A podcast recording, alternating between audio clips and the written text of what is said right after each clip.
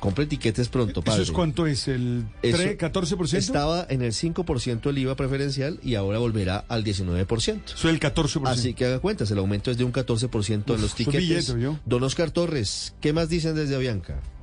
Señor Ricardo, buenos días. Pues justamente esto, que los tiquetes van a subir desde el mes de enero, el mes próximo, esto porque hoy pagan, como usted lo decía, 5% del IVA y pasarán a pagar el 19%. Será un aumento de cercano al 14% que verán todos los viajeros en sus bolsillos. Entre esos viajeros están los que viajan claramente con Avianca, que acaba de anunciar este aumento. Esto además ocurre porque se acaban los beneficios que tendrán varios sectores desde la pandemia, como el aéreo y los hoteles, que hoy no pagan el IVA y en 2023 pagarán el 19%. María Camila Cortés es vicepresidenta de Comunicaciones Corporativas de Avianca.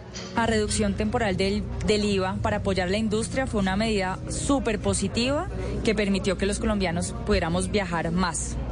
Bajo esa, estructura y cumpliendo con lo dispuesto en la ley, a partir del primero de enero, los tiquetes aéreos comprados en Colombia, Colombia se volverán a grabar con el 19% del IVA, lo que significará indiscutiblemente precios más altos, pero no un mayor ingreso para la aerolínea. Por el contrario, podría verse como una menor competitividad en términos del sector.